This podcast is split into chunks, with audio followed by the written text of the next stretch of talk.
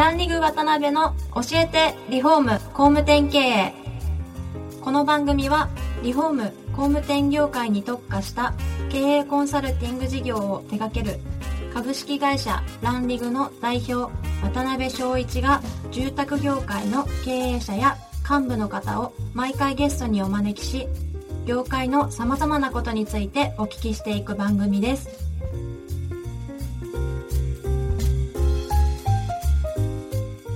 皆さんこんにちはさあ今週も始まりましたランリグ渡辺の教えてリフォーム工務店経営第34回目をお送りします司会進行の志村玲美です渡辺翔一です。渡辺さん今週もよろしくお願いしますお願いします。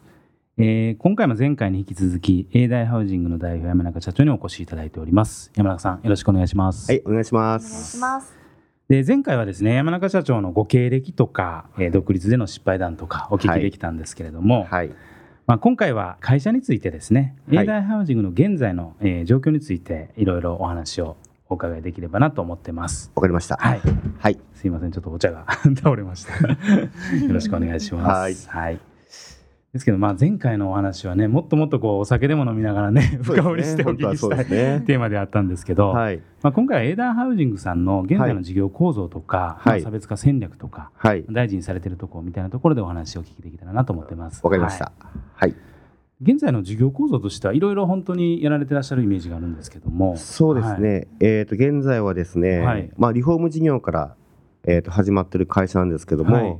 えっ、とここ2年間はですね、ほとんどリフォームは宣伝してなくてですね、はい。本当新築にバンと今切り替わってる状態になってます。なるほど。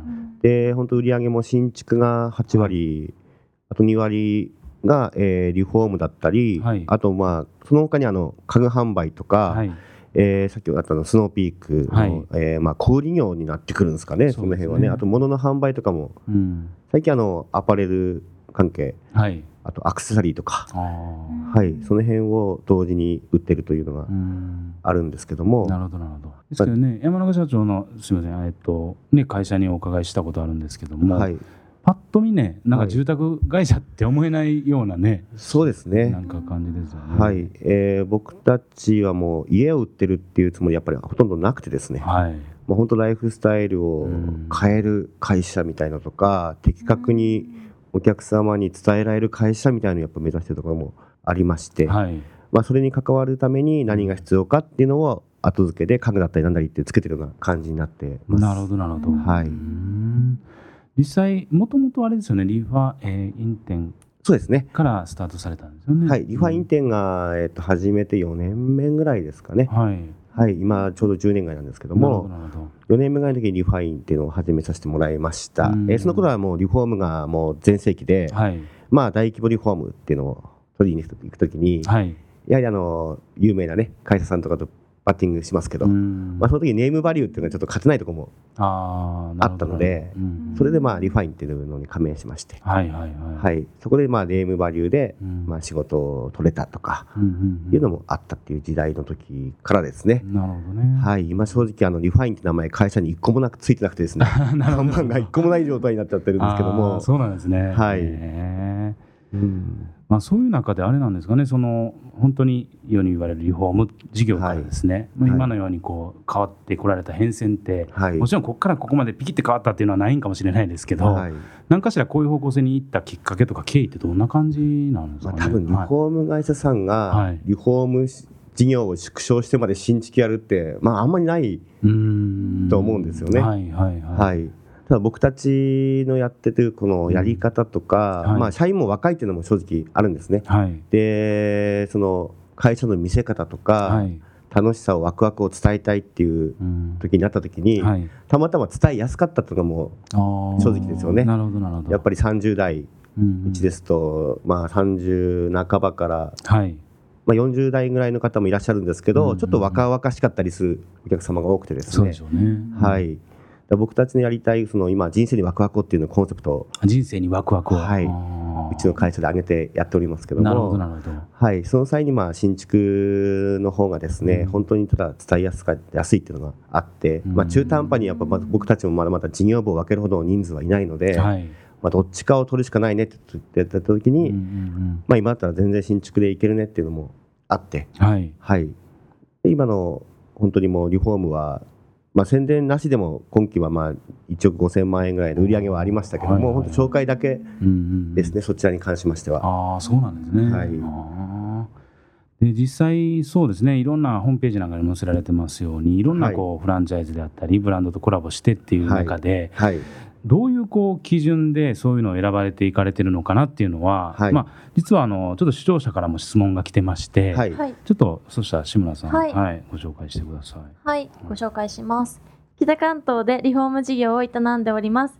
最近様々露出をされておられるのを見ていて、エイダイハウジングさんに非常に興味があるのですが、様々な FC に加盟されたり、ブランドとコラボをされたりしていると思うのですが、その取り組みの基準について教えていただければと思っています。はい世の中に住宅系の FC がたくさん数ある中で、弊社も迷ってまして、はいはいはいというご質問をいただいております。なるほどなるほど。はい。まあ確かにうち、うんあのたくさん加盟してるように見えますよね。はい、見えると思うんですけど、はい僕の中ではあんまりまだまだ全然たくさんってイメージはなくてですね。はいあのー新築はゼロキューブとか、うんうんううん。ん大型リフォームに関してはこの間もね名前も変わりましたけどパナソニックリフォームクラブ、まあ元リファインですよね、はい。うんなりまして。でリノベーションの方、うんうん。物件を再販とかっていうところで、えーまあ、ここはちょっと2つリスはい。リノベーションさんとリノベ不動産さんっていうのが入っておりまして、はい。あとあの V だけのリフォームはいはいはい。に関しては外装ということで、なるほどなるほど。なのであの同じ販売のするものに対して2個も3個も FC に入ってるつもりはなくてですね、ああそういうことですね。なるほどはいなるほど。うんで FC を選ぶ基準っていうのもですね僕の中ではあるんですけども、はいはいはい。単純にあの商品とかはもう二の次です。あその FC が提供される商品とかはあんまり関係がない。あまり興味がない興味ないわけじゃないですけども、はいはいはい。そういうのが二の次でして、大事なのはその FC 団体がどんな思いでこの FC のその加盟を集めてるのかとか、どういうことがしたいのかとかっていうところを聞かせてもらった時に、うん。FC のその社長さんかいろいろいると思いますけどもそういう人たちが楽しそうか楽しくないかっていうのがもう選ぶ。基準ですね。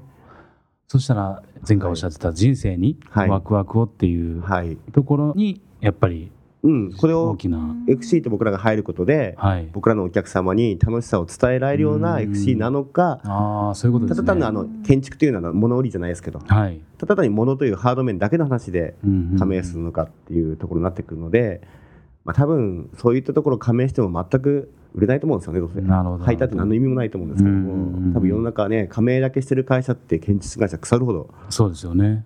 なんで入ってんのと思うぐらいたくさんあると思うんですけどうん。も。確かに確かに。はい。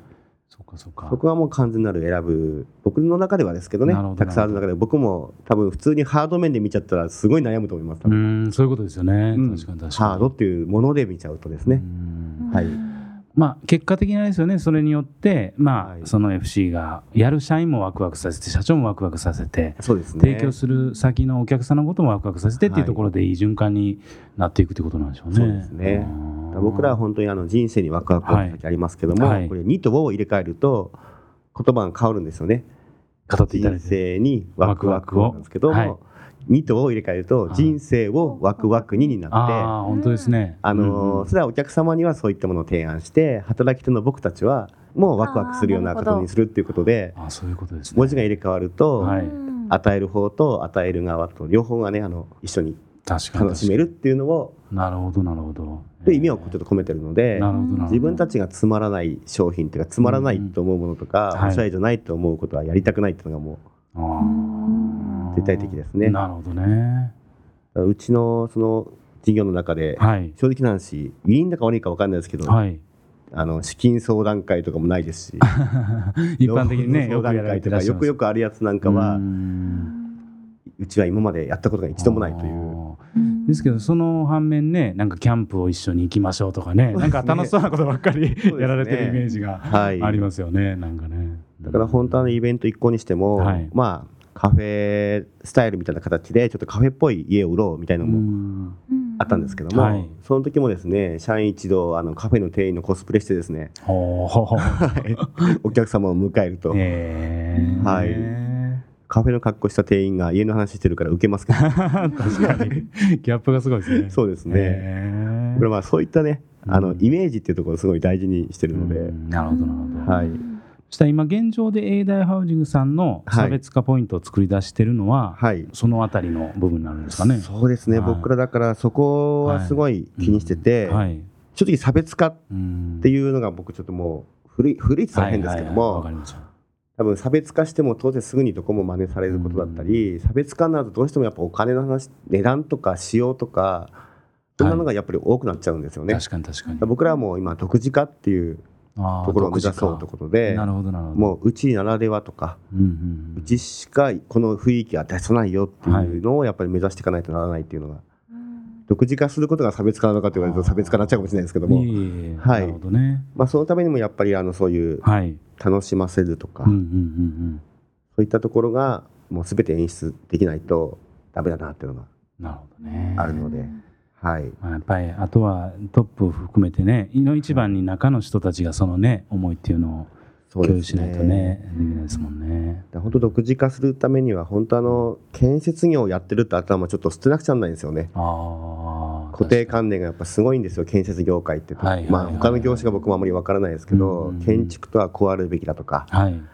はい家ってこういうのを提供すべきだとか、うんまあ、国策とかも絡む業種なのでまあそうですね。余計あるのかもしれないですけども、まあ、そもそものそういうところをですねあの社員一同からも頭からやっぱり家を作ることはねきちんとやりますけども、はいやっぱりその提案する時とか、はい。うん、ライフスタイル提案ってよくね、うん皆様言いますけども、はい。結局それでお客様呼んだとしても、うんただ単にそのお客様の好みの家を作ってるだけに過ぎなかったりとか。結果なんか入り口ソフトだけどやってることはハードだよねみたいなな形になっていくことが本当多くてですねなるほどね。で本当にライフスタイル提案となると、はい僕ら家をね買った人たちがあの本当にそういう生活ができなくちゃダメだっていうのがやっぱり一番最初にあるので見た目だけじゃないですね。なるほどね。うん、だその辺の資金計画だったりもきちんとはい。やるうんうんどうしても建設屋さんってこう自分たちの資金こうですからみたいなこう英語の押し付けまあねあのいいうちを売ろうっていう気持ちはすごいわかりますけどね。わかるんですけど、それがちょっと過剰だったりとか、はい。まあ、それがどうしても他者との差別化になっちゃってるんでそれをアピールしなくちゃならないっていうところですごい過剰にそういったところを説明とかしちゃったりするんでなるほどね。うん結局最終的にねその方が実現されたいライフスタイルをね、うん、提供するために何が必要なのかっていう本質的なところじゃないですよね。そうですね。そうなってきてしまうので、うん。やっぱそこを僕たちがちゃんと、ね。あの家にかけすぎなくてもいいとか、なるほどなるほど。もう全てのバランスを取るっていうのがうん。僕たちの今の販売スタイルなので本当家一つの提案とかでも本当に全然家だけの話は僕ら一切しないので、なるほどね。はあー山口さんそうしたらちょっとそのあたりの話次回のところで少し詳しく、いはいあのお話聞かせていただいていいですかね。わかりました、はい。と次回も山中社長にはゲストでお越しいただきますので、その時にまた詳しくお聞きしたいと思います。山中社長、本日はありがとうございました。ありがとうございました。今回もランリグ渡辺の教えてリフォーム工務店経営をお聞きいただきありがとうございました。番組では渡辺や住宅業界の経営者幹部の方へのご質問を募集しています。ウェブサイトランリグにあるお問い合わせフォームよりお申し込みください。お待ちしています。